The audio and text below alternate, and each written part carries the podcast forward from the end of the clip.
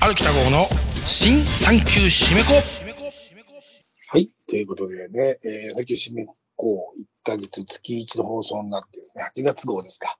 はい。ということでね、はい。いや、8月はね、もう、あのーまあ、本当に当たり前のことしか言わないんですけども、びっくりするぐらい暑い日が続いてるじゃないですか。まあ、今も続いてるんですけど、なんでね、もう、バイクも乗れないですよね。おっかなくて。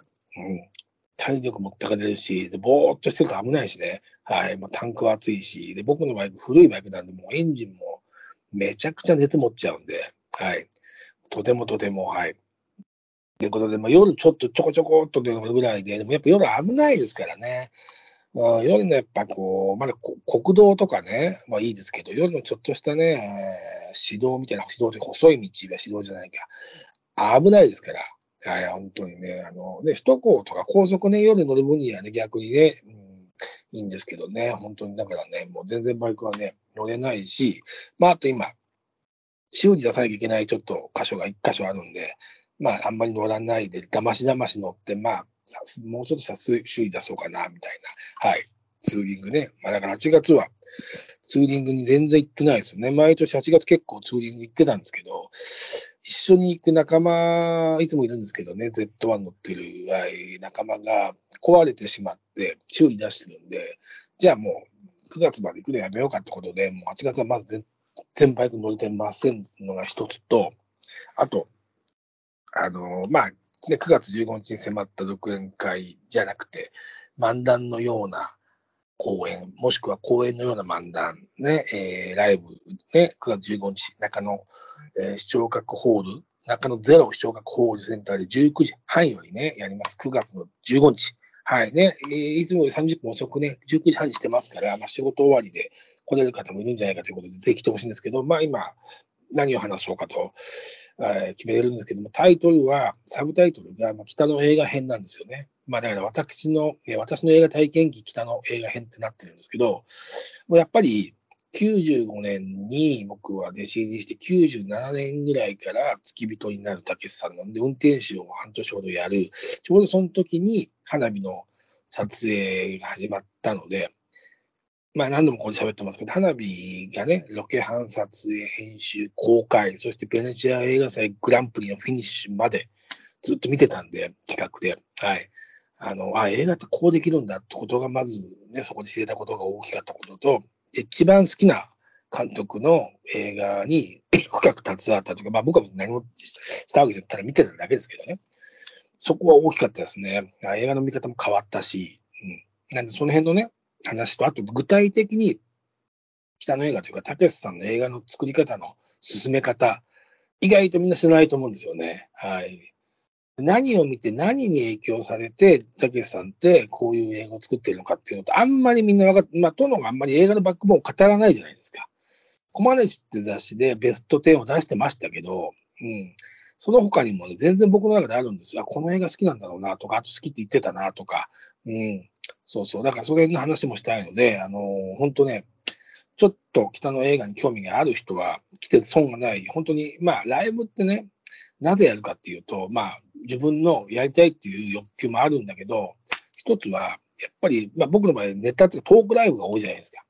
それの一つの大きな、やっぱりテーマというか目標は、自分にしか持ち得てない情報を、ね、一番欲してる人たちに届ける。ね。プラス、その情報が強ければ強いほど、面白ければ面白いほどいいっていうかね。まあ、なるべく当たり前だけど、僕の場合は、それはやっぱりお笑いというか、笑える話に比重を置いてますから、それをやるっていうね、はい、届けるっていうね、ものがライブの醍醐味であり、それは、まあ、配信もやりますけど、基本的に配信がないライブもやってますから、来た人のみが、ね、足を運んで、ね、チケット買ってくれて、わざわざ来てくれた人が、より満足するものを、ドカンとお届けするみたいなのが、やっぱ大きなテーマであると思うんですよね。まあ、まあ、あると思うんですけど、あるんですけど。で今回も中野でね、まあ、あのやりますけど、配信なしですから、はい、あのね、いわゆるリミッターなしで行きますから、はい、あのいろいろ込み入った話もね、出てくると思います。北の映画とね、奥山和之さんとかがね、なんでね、決別したのかとかいろいろあるじゃないですか。そうですね。はい。まあ、あと、まあ、もちろん、まあ、話せる範囲ですが、ほとんどまだ公開前なんで話せないんですけど、やっぱ首のね、はい。の中で話せる範囲の話。はい。とか、あとやっぱりその自分がなぜ映画っていうジャンルにはまっていったのか、とかともすれば、まあそこはヒストリーになっちゃいますけど、こういう映画を見て、この時期にこの映画を見て、で、映画っていつも思うんですけど、見た映画を語るだけじゃつまらないんですよね。僕の中で。やっぱり、何の状況で、どの状況で、誰といつ見たのかみたいなことをね、まあ一人でもいいんですけど、どんな状況で、どんな気持ちの時に、ね、どんなね、心、ね、こうなんか嫌なことがあった時、いいことがあった時に、ね、どの映画を見たのかっていうのはすごく大事だと思うんですよ。映画館も大事だ。どこで見たのかね、客どのぐらいいたのかとか。うんね、そうそうそうそう。なんかそこを語ってほしいんです。僕はそこを語られるのが好きなので、で、僕もそこを語るのが好きなので、その話もしたいと思います。はい。まあ、小学校の時、所沢ね、もともと僕は赤羽で生まれて、赤羽というか、浮間船とか、隣のね、まあ、ほぼ赤羽で生まれて、小学校じゃなくて、幼稚園に入る時に東京都の清瀬市に引っ越します。で、東京都清瀬市で小学校3年まで過ごして、まあ、ちょっといろいろあって、あの、所沢、隣の所沢市に引っ越す。で、そこで二十歳まで過ごすんですけど、その所沢から、まあ、西武池袋線ね、なんで、まあ、所沢まで出て乗り換えて西武新宿線に乗って、西武新宿に出て映画を見るっていうのを小学校3年の冬ぐらいからやってたんです、一人で。はい。まあ、かあの、親父と別れた、離婚したお父さんと何度もここで話せると思いますけど、見て、西武春宿で待ち合わせして映画を見るっていうのは小学校3年の夏ぐらいにやってたんで、もう一人で電車乗ってここまで来れるというのは分かったんで、はい。一人で映画見に行ったりとかもしてましたしね。で、部活、中学校で部活が始まるまでは、忙しくなるまでは、そう、あの、毎週ではないけど、うん、月に1回とかね、ぐらいのペースで行ってましたよ、映画見に。はい。で、やっぱりですよ、あの時の新宿ってね、もう行けば、あのー、ね、あの歌舞伎町のところはね、もう映画がいっぱいあって、もう子供にとったらワンダーなんですよ。でね、公開する、えー、始まるときはベルが鳴るんですよ。なんで別になんか映画の時間なんか調べないで行って、うん、まあ1時間ぐらいだったら待てますから、はい。うん、そうそうそう、全然、それで行ってね、見てましたね。はい。で、まあだからそこから、まあ、始まって、映画っていうものが好きになって、一番好きな北野武監督の弟子になるわけでなって、北の映画、まあね、ベネチアグランプリを取った、何度も言いますけど、花火を見れたっていうのは、ものすごいね、あの、財産というか、本当にね、ラッキーでしたよ。もうラッキー以外何もでもないね。うん。運転手もやってたからね、その時ね。すごい、だから撮影終わって帰るじゃないですか。まあ、例えば群馬の方でロケやって帰ると、まあ、もうね、殿がその、ずっとこう、愚痴、愚痴じゃないけど、なんだあいつ、なんだあいつ下手くそだな、とか、うん。今日のどこどこのシーンよかったろとか、なんか、やっぱそういうね、ものも聞けたから、生の監督の声がね、貴重じゃないですか。そう。あと、ね、世界的プロデューサー、ラストエンペラーとか、ね、戦場のメリークリスマスのジェレミー・トーマスをね、殿に命、殿の命を受けて、品川駅まで迎えに行って、送り迎えしたりとか、いろいろあるんですよね、面白い話が。まあ、その話もね、はい、あの、したいと思います。あの、多分映画、北の映画だけで話すライブって初めてだと思いますよ。まあ、ちょこちょこいろんなところで小出しにしてますけど、はい。そう。まあ、もちろんそこはあとね、えー、たけし金言集的なものもいっぱい、映画にまつわるのもいっぱいいただきましたから、はい、エピソードも、まあね、面白い、真面目な話だけでつまんないですからね、あくまで爆笑公演を目指してますから、1時間半の。はい、そこは、はい、なるべくというかね、強い笑える話を、えー、まずね、絶対大大前提に置いての北の映画の話ですから。はい、あのー、ね、チケット2500円、9月15日。来てそんないですよ、本当にね、来た方がいいですよ、これ。そう、中野だからね、ね、便、あれいいでしょ？交通の便もいいというかね、うん、どっから来てもいいでしょ？わかんないけどね。どこを来てに喋ってるかわかりませんけど。まあ、まずは告知からということで一個あります。と、と、あれですね。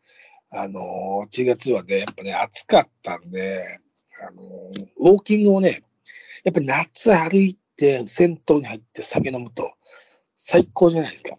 なん結構行きましたね。で、お気に入りのコースは、国分寺集合して、まあ、あの、いつものメンバー、スキャフルキングのナリさん、サックスプレイヤーね、今、モンゴル800のツアーで一緒に回ってて、はい、ね、そうそうそう。で、週末ツアーがあるんで、週末以外はね、付き合ってもらえるので、そう、2時ぐらいに待ち合わせして、国分寺から西武池袋線の、ごめんなさい、西武新宿線の久米川まで歩くんですよ。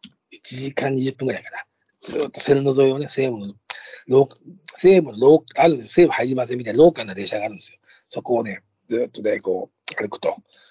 うん、で、久米川で、ね、桜湯ってお風呂があるんですよ。そこで空いてるんですよ、いつも。そこの銭湯にザブーンと入って水風呂もあるんで入って、で、駅前、久米川の駅前の、俺、ずっと人生で行ったことなかったんですけど、あの、居酒屋一休ってあるじゃないですか。安い。多分世界一安い居酒屋って言われてるね。あれがね、久米川にあったんですよ。で、入ってみたんですよ。あの、ほら、いつもね、ほらってことだけど、い行きたいなって思う焼き豚屋とかって、5時からとかじゃないですか、だいたい4時半とか。ね。早くても4時とかじゃないですか。だから、やってないんですよ、まだ。うん、全然。なんで、僕が東村山に行く最強中華屋があるんですよ。久米川の隣の駅の。そこで最後締めたいんで、えーどっか他でやっぱね、酒飲まないといけない。そうするとね、どうしても早くからやってるチェーン店しかないなと思って、4時からやってるそこの、3時半ぐらい4時からやってるのかな？もう一休にね、この間行ってきたんですよ、成さんと。8月の、もう前半のね、お盆前ぐらいに。すごいのね、一休って。一杯190円とかで飲めるんですよ。知ってます？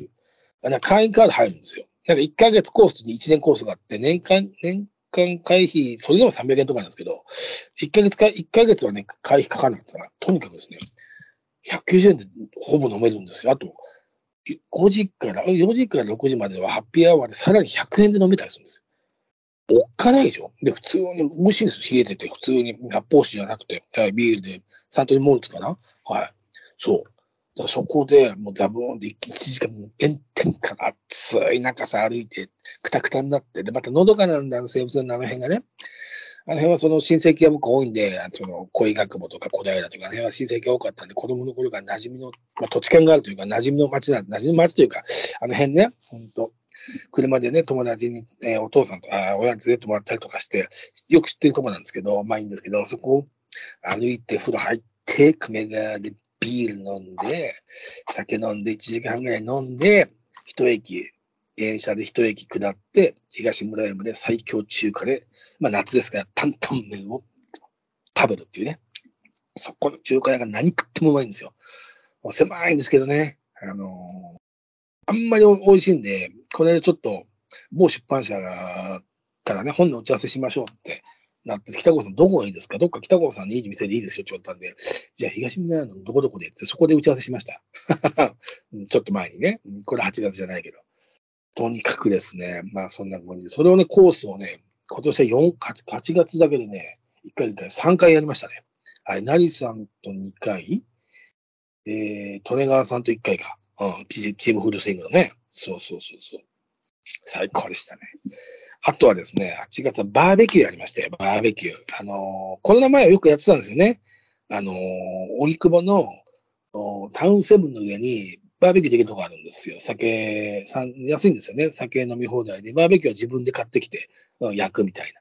そう。で、荻窪のタウンセブンはね、地下が声優になってるんで、そこで肉買って焼くみたいな。で、まあ、2年、3年前とかよくやってたんで、じゃあまたやりましょうよって、まあ、利根川さんで声かけて、ユンボ安藤ちゃんや、竹井志門ちゃんや、月原君の成さんや、えーいつもサニーデイサービスの田中さんも参加してたんですけど、まあ、ちょっと仕事で来れなくなっちゃって、田中さんは。まあ、その他にもいろいろ、ね、と、まあ、何人か、7、8男、親父7、8人でやったんですけど、じゃあ、博士だと思って、博士ね、誘おうと思って、博士を誘いしたら、あぜひぜひ、つって、じゃあ、あの、博士の長男のね、たけし君がね、二十歳超えたんで、酒飲めるから、じゃあ、あの、たけしと一緒に行ってもいい？あ、全然博士来てくださいよ、つって、博士プラスたけし君と、はい、あの、みんなでバーベキューやってきましたよ。はい。博士も全然普通に元気でしたよ、もう全然。うん、なんかあの、いろいろ話して、やっぱね、まあ、こう、まず僕思ったのは、たけし君が俺生まれた時は博士亭に居候してましたから、新婚時代の。はい。なんで、あの、感慨深いですね。うん。そっか、あの子がもう二十歳か、それは俺年取るわ、それは52になるわ、ところで、8月の26日ではなくて52になりましたからね。いよいよですよ、皆さん。いよいよですよ。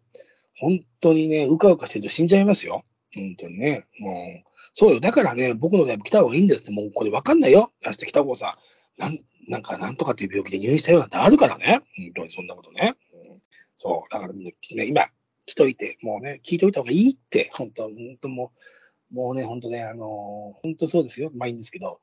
で、任せといろいろ喋ってて、やっぱね、まあ本や映画な、本や映画なしになるじゃないですか。うん、で、そこが面白かったですね。あの本ってこうですか、こうですか、あの映画こうですか、みたいな話をちょっとでもできたりとか。うん。で、まあ、竹内君も元気で、すごい面白かったのは、モンパチ、うん、モンパチファンなんです。あ、そうなんだ、なんつって。じゃあ、ほら、今さっきだね、スケオキングのナイさんがね、友達のナイさんが今ツアー回ってるからサックスで、ね、プレイヤーとして一緒に。だから、あじゃあコンサート行く？なんつって、俺がまるでね、なんかあの勝手に決めちゃって、ナリさん、いい？チケットなんです。あ、どうぞどうぞ、なんつって。そう、なんでね、感慨深いですね。博士の息子さんとね、もしコンサート行くことになったらね、人生ってね、本当に続いてきますね、と思いましたよ。はい。そうそうそうそうね。で、バーベキューやって、まあ、そこで博士家族は帰って、9時ぐらいで帰って、で、僕らはもう1時間ぐらい軽く飲んで、はい。あの、まあ、話は尽きないですね。みんな、はい。いろんなこうだこうだね。本当に、えー、楽しい会でした。本当にね。もうね、年を取るとね、そういう会議が貴重でございますよ。本当にね。はい。そう。まあ、それがあったのと、バーベキューやりましたと。うん。で、あとはもう粛々と図書館行ったり。で、あんまりね、新刊本って俺月にね、一冊ぐらいしかも買わないんだけど、やっぱもう図書館とか通っちゃうと、やっぱ読め、読み切れないぐらい借りれるじゃないですか。一冊、一回八冊とか借りれちゃうから。で、やっぱでも本屋ってやっぱ行くとさ、ワクワクして欲しい本出てくるじゃないですか。で、やっぱね、結構本題ってね、うん、映画、映画ってほぼ、なんかサービスデーとかで僕1200円とか1300円の日ばっかを狙っていってるので、もう映画は1200円ぐらいのイメージなんですよ。僕の感じではね。だから、本って1800円とかするじゃないだから、どうしても躊躇し、ちょっと、ちょっと躊躇しちゃうのよ。うん、だけど、今月は結構新刊買った。なんかね、やっぱ読みたい本いっぱいあって、まずね、あれがね、面白かったですね。西加奈子さんの雲を探すっていう。これね、もう言わずと知れた大人気小説家であり、ね、直木賞を取られてますよね。はい、さらばっていう、えー、本で。お綺麗な方で、テレビでインタビューとかしてるのを見てかっこいいな、この人って女性なんですけど、はい。でね、カナダでね、今、カナダに住んでるんですって、この方が、西川信子さんがね。それで、カナダで乳がんになったっていう話をね、えー、ノンフィクションとして書いてるんですけど、まあ、そのカナダと日本の医療の違いとか、あと外国の地でね、こう大病するってどんな感じだろうとか、まあそういう重いテーマなんですけど、すっごく、もちろんそこは大阪出身の、ね、方なんですけど、大阪弁でカナダ人のこう話を訳してるんですけど、それも面白いなと思ったんですけど、すごくユーモアたっぷり描いてて、でもやっぱ、ちょっとこう身につまされるところもあるし、うちの母がね、食動画を4年ぐらい前にやって、同じようにステージ1で、まあ、がんは種類は違うんですけど、同じような治療をしてたんですよ、やっぱり。抗がん剤で3週間ぐらいかけて小さくして、そこから手術するみたいな。で、西川奈子さんもそういう中での治療をしてたので、すごく僕にとっては身近な話というか、はい。うん、で、やっぱり当たり前ですけど、50過ぎたらもうね、明日はもうね、いや、いつなってもいいじゃないかって感じのがね、病気じゃないですか、がんなんだよね。僕なんて特に太ってるし、太不節制だし、今運動全然ね、ジョギングも、7月は頑張ってしてたんだけど、ウォーキング、ジョギングをね、毎日、今ちょっとやめちゃってて、また暑いから、うん、ね、で、体重も、168センチの82キロですから、ね、おデブちゃんでしょ？ね、腹も出てますし、ね、うん、そうそう、もうね、年取ってほんとひどいですよ。もうね、白髪出てくるし、どんどんいろんなところから、本当にね、もう、もう文庫はもう老眼鏡なきゃ、老眼鏡なきゃ見れなくなりましたしね。うん、まあいいんですけど。そう、これ、えー、面白かったですよ。新刊で、これ今ベストセラーで売れ、すごい売れてるみたいです。で、こ確か、この方このアップの時間に合うのかな？今週の土曜日に8月、ごめんなさい、9月の1日に、えー、土曜日の、えー、世界一受けた授業だっけ？出てるの、あれで西加奈子さん出るんで、この本の宣伝もするんじゃないですかね。はい。まあ、この本について話すと思います。あともう一個買ったのは、これもね、これはあの、僕大好きな100分で名著って、NHK の E テレでやってるじゃないですか。ね、えー、本を、えー、25分、25分、25分の4回に分けて、はい、あの、伊集院光さんがナビゲートした司会をやって、名著をね、えー、読み解くっていうね、すっごいもう長い、もう何年、3年ぐらいやってるじゃないですか。もう全部、ほぼ全部ビデオ撮って、ビデオとか DVD が、ハードディスク撮ってるんですけど、すごいそれ大好きで見てる、メンバー一緒に見てるんですけども、その中で、ショックドクトリン、ショックドクトリンっていうね、本のね、話をね、しててて、で、そこのね、説明する人が、堤美香さんって方なんですけど、この人がまた、堤美香のショックドクトリンと本を出してるんですよ。これが結構どころか、まあ、うすうす僕もちょっと、当たり前ですけど、みんなうすうす聞いてることってあるじゃないですか。なんか、例えば9.11にね、アメリカでとんでもないテロがありましたよね。ワールドトレードセンターに飛行機が突っ込んだというね、もうとんでもない人生、人生とか世界が変わってしまったと言われているとんでもないテロあったでしょ。あれをに、あれに乗じて、要するに、ああいうとんでもないことに乗じて、金儲けを企み、いや、金儲けをして、私服を肥やしてる、こもう悪党たちがね、いっぱいいるって話なんですよ。これすごいですよ、本当これはでも日本でもそうなんですよ。はい、ということでね。でもそれ、うすうすみんな気づいてたじゃない？気づいてたじゃないですか。だって絶対戦争がね、その、例えばね、バカな僕だって、ね、9.11でアメリカがテロを許さないってなって、どんどんそういう空気になってって、でみんなが拳銃をそこ買い出したとか、ね、そうするとね、拳銃メーカー、銃メーカーも多かったとか、プラスね、あの、海外にテロをね、あの、アフガニスタンとかのほら行ったじゃないですか。ね、あの、その時も、だからテロをね、あの、要するにだから、えー、ビンラディを見つけるとかそういう目的とかで行ったけど、結局そこに軍隊を派遣とかしたじゃない？当たり前で軍事差複数でね、軍事産業が儲かるわけだから、まあ、それだけじゃなくて、細かいところ行けば多分、誰かしら何かしらね、おこぼれに預かり、ね、儲かってるんだろうとは、まあ、バカな僕でもわかるじゃないですか。それは何でもそう。ね、それは別に悲惨なことじゃなくて、オリンピックでも何でもそうじゃないですか。まあ、東京オリンピックなんかひどいかったじゃないですかね。それでいっぱい、ね、出てきたじゃないですかね。ね、悪いやつだが。本当にね。しかもそれをね、この人が亡くなった事件とかでの、そこに乗っかって金儲けってなかなかの人なんというか、おっかないですよね。そのやつがいるんだなっていうことをですね。で、それはもう、ちゃんとしたそういうことを、あの、大学の教授が、あの、そういうやり方があるっていうのを何十年も前に発表してるんですよね。はい。そういうのって、まあ、うす、うすうさ分かってましたけど、改めて活字にされてデータとして見せられると、本当にあの、おっかないし、世の中ってすげえなと思いましたね。ちょっと暗い話ごめんなさい。これ面白い。これ最高でした、これ。はい。あとね、あれも面白かった。あの作家と酒っていうね、これは本屋、あ図書館で書いたんですけどもね、まあ、このね、酒飲みと、やっぱ、あのね、作家ってね、相性がいいというかね、酒と酒と作家って切っても切れないというかね、あの、気になるじゃないですか。ね、僕の好きな作家どの、どのぐらいの酒を飲んだのかとか、どんな酒を飲んだのかとかね。はい。で、まあ、多いですからね、酒好きな作家はね。はい。酒についてのコラムもいっぱい出してる人多いじゃないですか、酒好き、あの、作家ってね。これもね、図書館で書いてきたのも最高ですよ。はい。あとね、あれも面白かったな、ほんとね。探してるからね。まあ、とにかくですね、あの、そう、あの、そう、あとね、あれがね、今ね、ちょうどね、アマゾンに注文してまだ来てないんだけど、東村、僕はほら、絶賛した東村京さんの、カクカクしかじが、ね、ね、大人気漫画家の、あの人がですね、初めてエッセイというか漫画絵抜きの、ね、本を出したんですよ。もし、え、もしもしあっこちゃんから確かタイトルが。これもですね、本屋で立ち読みしたら面白そうだったのよ。本当にね、もう、そうそうそうね。もう、あと相変わらず映画ね、昨日ね、あれ見に行きました。映画、あ、まあ言わない方がいいか。昨日見に行ったんですよ、ある映画を。で、新宿で見に行って、新宿から歩いて、東中野の銭湯入って、で、美味しい焼き豚食って食べて帰ってきたんですけど、スキャルキングのナイスさんとね。いや、映画がね、見た映画があんま、久々ですね、この感じ。まあほら映画って好きな映画しかもう見ないから、まあテレビだったら別として映画館に行く映画って興味ある映画しか見かないからさ、大体もう自分の好みに合ったものになるじゃないですか。いやー、すっごい楽しみにしてたんですけど、僕的に全然ダメでしたね。まあもちろんこれは好みだから、ただもうこんな話見せんなよっていう感じで、まあまあなんか本当にあの、本当途中帰りたくなりましたよ。うん、そんな映画あるんだよ、久々に。まあでもそれはすごい評判の高い映画であるし、お客さんも入ってましたよ。はい。なんで、多分、私が理解できない、私に何か欠陥があるんでしょうと思って今調べてますけどね。なぜ俺がハマんなかったのかっていうことをね。うん、面白いつまんないに片付けちゃうとね、なんかちょっとね、なんか一生懸命作った人に悪いじゃない？っていうことで。そう、それもありますね。うん。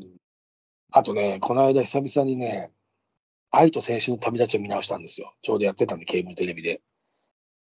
まあまあまあ、今まで多分3回ぐらい見てるんです。まあ再放送だなんで、吹き替え版で見てるんですけど、まあ、面白い映画だなと思いますよ。思ったんですけど、まあ、そんなに自分の中で比重がね、こう興奮する映画じゃなかったんだけど、今この年で見ると、あ、めちゃくちゃいい映画ですね。改めて。はい。それってあるな。まあ、レインマンとかもそうなんだけど、公開して映画館で見て、その後テレビで一回見たときは、まあ面白かったけど、面白かったけど、ちょっとお涙ちょうだいくせえなっていうのがなんかそんな感じで、ダスティ・ホフマンのあのね、こう、自閉症的な演技が、ちょっとなんか鼻についたんですよ、若い時は、若い時はね。でも、十何年ぐらい前にレインマン改めて見直して、その後もまた何回か立て続けに僕見てるんですけど、めちゃくちゃいい映画ですね、あれもね。めちゃくちゃ面白いじゃない。やっぱね、見方変わってくんだこれ、年取ると。本当に映画って。ね。そう。まあ、初めからね、好きな映画はね、ずっと好きなもんありますけど、うん。けど、その太陽、アランドローの太陽がいっぱいなんて多分さ、5、6回見てるんだけど、見るたびに感動が、というかさ、発見というかさ、ああ、その主人公のリプリはこういうことを考えてたんだとかさ、うわ、ここ悲しいなとかさ、思っちゃうもんね。うん。それの最大級の映画が、やっぱ僕の中では大脱走とゴッドファーザーかな。大脱走は何回見ても面白いし、何回見ても、ああ、こう、あ、そっかそっか、こういうことね、みたいなね。うん、ゴッドファーザーもね、もう、もうおじさんだよね、その辺をね。うん。いや、なんかさ、やっぱり、結局、若い時というかね、見た映画をね、そう、あと、どこでもいいけど、9月にさ、日本映画専門チャンネルでさ、ミスター V やってくれるんですよ、皆さん。広川太一郎吹き替えバージョンですよ。最高じゃないですか。ねえ、そうじゃったりなんかして、みたいなね。ねえ、僕にお金をあげない、あげるのが嫌になったのかねとかね。最高じゃないですか。そう。吹き替え版の広川太一郎さんの暴走部で、あ、つ、ね、たけしさんも出てますよね。吹き替えやってますよね、ツービートね。あの、そう、土曜日のね、僕らがよく見てた土曜洋画劇場かな。あれ、ゴールデン劇場か。あの、竹島太郎さんの、あれはね、吹き替えがすごかったんですよね、当時ね。もう、マッチのフットルースとか、石川秀美のスーパーガールとか、小松正夫のトッティとかもあったし、あとね、あ、マッドマックス、つまり柴田恭平のマッドマックス2、ユージ、W ユージ、小田ユージ、三宅ユージのバックトゥーザフューチャーもあったし、あとね、変わり種だとね、もうとにかくね、すごいね、変わったタレント吹き替えをやるね、のよくやってくれたんですよ。はい。そうそうそうね、土曜ゴールデン劇場ね、あれも最高だったなそう。あとね、まだね、あれ見に行ってないんですよ。君たちはどう生きるか。いや、行こう行こうと思ってるんですよ。オールナイトで、オールナイトでレイトショーでやってますから、涼しいね、涼しくなって夜8時ぐらいからバイクでふらっとね、レイトショー値段も1400円で安いですから行こうと思うんですけど、思うんですけどね、なかなか腰がまだ上がらないというね、はいね、情報もね、すごい、なんかパンフレットスカスカで起こったって話がね、誰か書いてましたけど、なんか自分にもすごいことやりますね。一切法、ね、宣伝しないっていうね、鈴木敏夫さんね、やりますね、あのっちゃんね。寒い来てますね。寒いだけ来てね。まあいいんですけど。とあとはですね、1ヶ月かけてちょっと、真剣に1時間ドラマ書いてみました、シナリオで。はい。やっぱりでも自分が経験したことがまず絶対ね、一番最初に書きたくなりますから、ただそのままね、自分と師匠の話とか殿の話をそのままね、するのはちょっと芸がないので、ちょっとひねりを加えて書いてみました。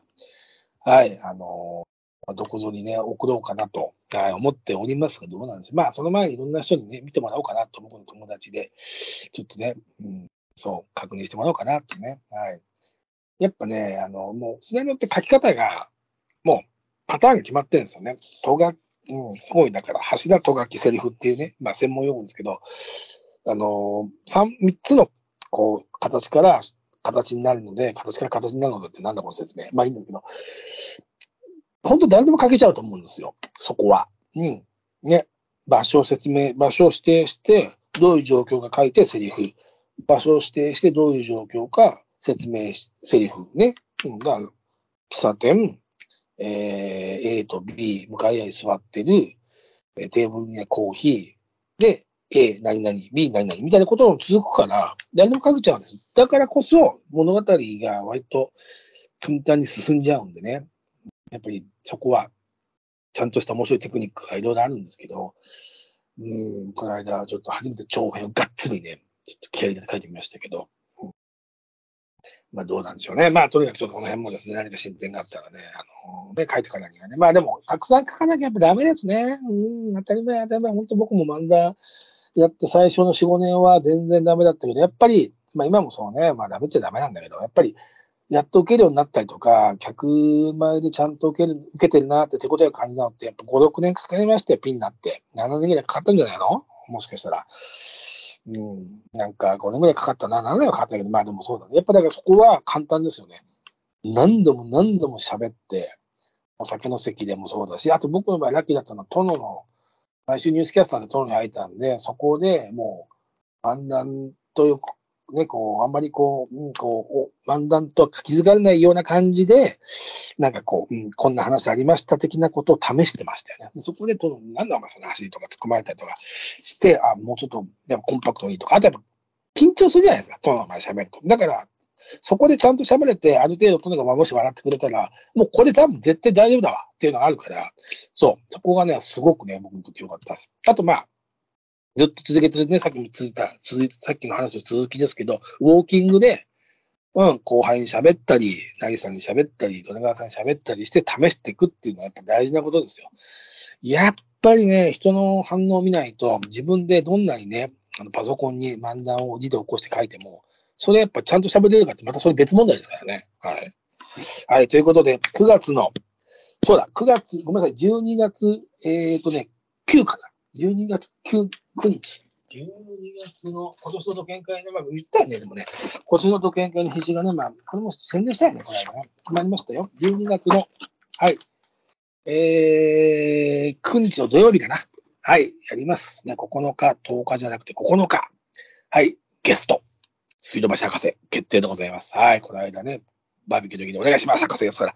はい、あの、ということで、まあ、あの、この間博士生誕祭やってね、なんか、はい、やりましたけど、僕は博士と居候時代の話で、本当にバカ話がいっぱいあるんで、もう、もうそこだけの話をします。はい、もうね、本当に笑える話しかしませんから。はい、ね。はい、もうね、お宮の松さんも一緒に住んでたんですけど、本当今思えば、でたらめな楽しい、楽しい日常でしたね。はい。まあ、それがこうやって今ね、えー、お金を取って話せる状況にいるわけですからね、生意気にも。幸せなことですよね。幸せなことですよ、本当に。はい、ということで、水道橋博士決定でございます。えー、今のところ、えー、水道橋博士 OK、OK、水道橋博士だけ？博士から OK もらってますのでね。まあなんかかね、うん、ということで、はい。まあ、ちょっと長々と月間歩きた号ね、サンキュー締め子ね、毎回やっておりますがね、まあ、月1になって、ね、えー、頻度少なくなりましたがね、引き続きご愛聴くださいと、あとは Voicyで毎日、月から日曜日に毎日やっておりますね。やっぱ Voicyやってると嬉しいコメントもらいますよ、いろいろとね。あとね、皆さん誕生日いろいろコメントありがとうございました。はい、あのー、ツイッターから、フェイスブックから、そして Voicyから、はいね、たくさんのコメントいただきましたね。52歳のね、この歯抜け親父に、はいね、ね、おじさんにね、コメントくれるなんてね、これもまた嬉しいこと。これもこ、も何もかもすべてこれ、竹さん弟子になれたからね、なったからこそ、ね、こういうね、嬉しい気持ちが味わえるわけだよ。本当感謝、感謝しかないね、もうね。本当そう、年を取るもね、かつて殿はこう言いましたよね。30過ぎて親を許せない奴はバカだって。はい、私、これね、私こう思います。50過ぎて、ね、感謝に満ちちゃったね、心を持たない奴はバカだって言いたいですね。はい。ね。わかんないですよ。これからどんどん私も不幸になるかも、何かに不幸になるかもしれない。何が人生あるか、数先は闇ですからね。わかりません。にしてもにしてもですよ。はい。やっぱりね。楽しく感謝してね、明るく行こうじゃないのっていうことで。はい、ということで、えー、また9月かな、次はね、はいお会いできるのはということで、えー、30、今5分ぐらいか。まあ、どうなんでしょう。こんなもんでいい、いいでしょ？誰 言ってんのかわかんないけど。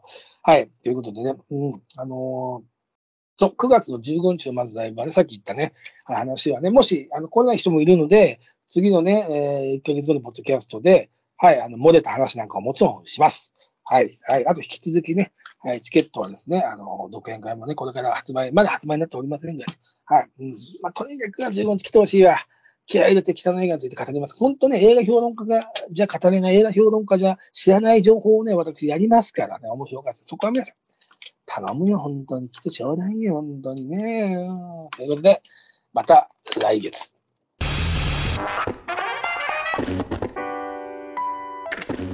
歩きた号の新産休締め子